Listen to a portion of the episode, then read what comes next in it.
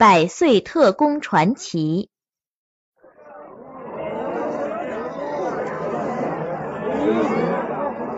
二零零二年五月十八号，厦门假日海景大酒店二楼的宴会厅内，张灯结彩，高朋满座。来自国内外的数百位客人正在为百岁爱国奇人张胜才先生举行寿诞庆典。庆典上，为了保护张胜才老人的健康，虽没有让他本人出席，但播放了他的最近录像和他的讲话。一手拿手枪，一手拿圣经。张胜才先生是个谍报怪杰。也是一个充满传奇色彩的爱国奇人。张胜才的祖籍在厦门郊区集美后溪村，后来全家进了厦门。他从小就有机会接受良好的教育，从小学、中学一直念到福建协和大学毕业，念的都是教会学校，因此。主是他心中的真正的上帝。然而，自五四运动开始，他就是一个爱国青年，先后四次被国民党当局逮捕，命运难测。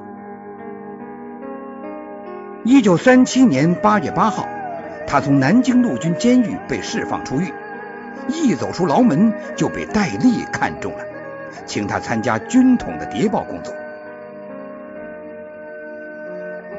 事实证明，大特务戴笠没有看错人。他在答应张胜才提出的只参加抗日、不当汉奸等条件后，派张胜才潜入菲律宾做谍报工作。关于张胜才在菲律宾表现出来的卓越超群的谍报工作的才干，足足可以写一本书。他是中国第一个。预言日本将要袭击珍珠港的谍报员，并且通过多种渠道直接将这一极为重要的情报送到了美国的决策人那里。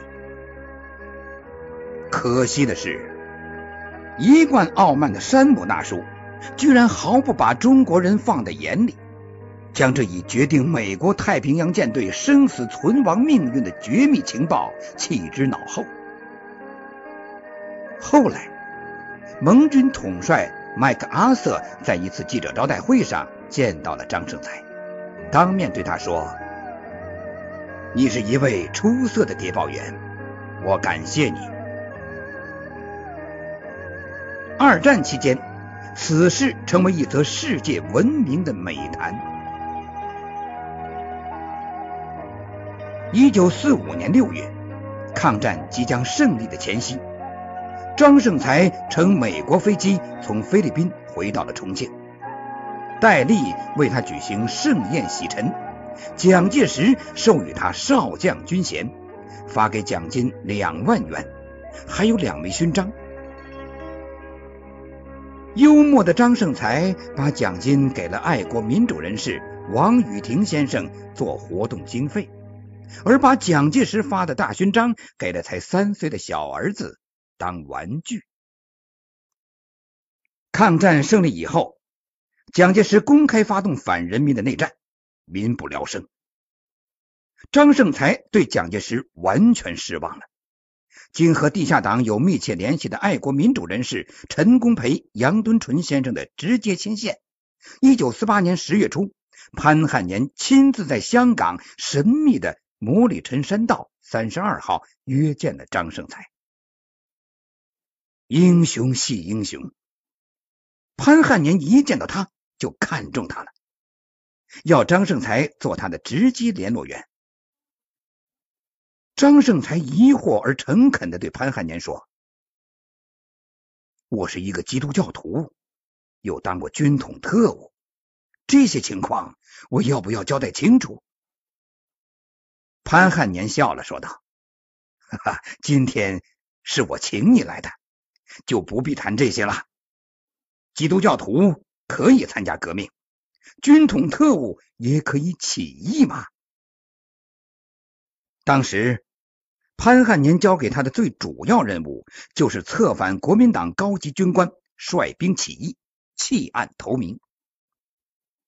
这是一项极为危险的工作。他利用自己在国民党营垒内的影响和关系，成功的争取了驻守泉州的国民党三二五师起义，动员了不少原在国民党军统及军队的高级领导人投向人民，还利用他的特殊身份营救掩护了我军我党的不少高级干部和爱国民主人士。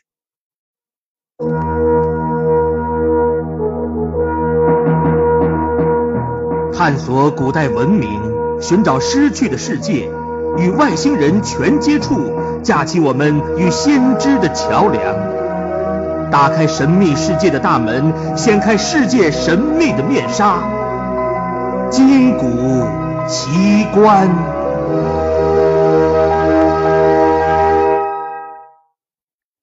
一九五三年，他胜利完成任务以后，从香港回到内地。任福建省博物馆筹备处副主任、省政协委员，并行政十二级，享受高级干部的待遇。可是好景不长，一九五五年五月二十八号，因受潘汉年扬帆反革命案件的牵连，他被捕入狱。到了一九五八年八月八号，经反复审查，的确找不到什么反革命的罪证。只好释放，他再也回不到原来单位，先后被流放到福建偏僻的江乐、建宁等地的国营农场劳动改造。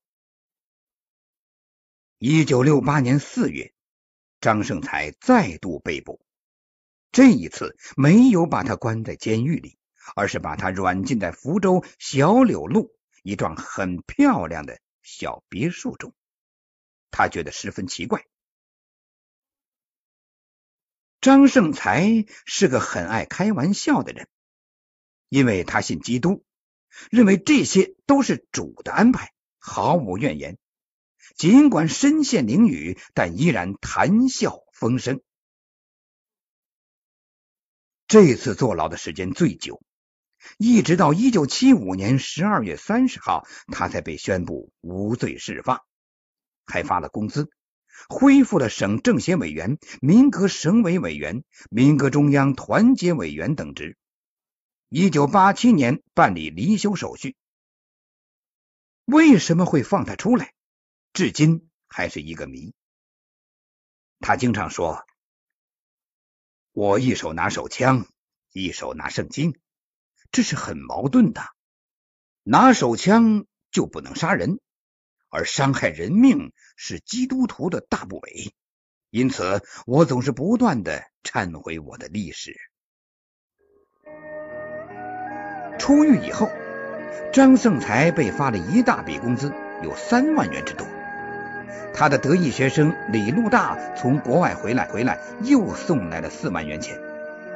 顷刻之间，他腰缠巨款，成了富翁。当时的币值高，只需花三万元钱就可以在鼓浪屿买一幢六百平方米、外带花园的洋楼。然而，然而，当时他们全家挤住在旧房里，不够住，张胜才便在屋的中间拉上一道帘儿。他和老伴儿只住小屋的一半，家里的其他人都无法理解为什么要当苦行僧。张胜才耐心的给孩子们解释：钱取之于情，用之于义。他想的更多更远。当年他在潘汉年麾下工作的时候，做国民党高级军政人员的策反工作，促成他们起义。然而，由于解放以后历次的政治运动中左的倾向。他们几乎都成了被冲击的对象，他们中的不少人处境很不好。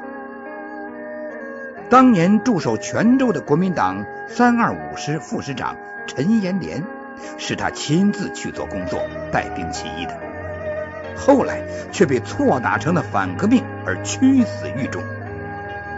他的家属和孩子全被赶到了农村，成了地位最低的反革命家属。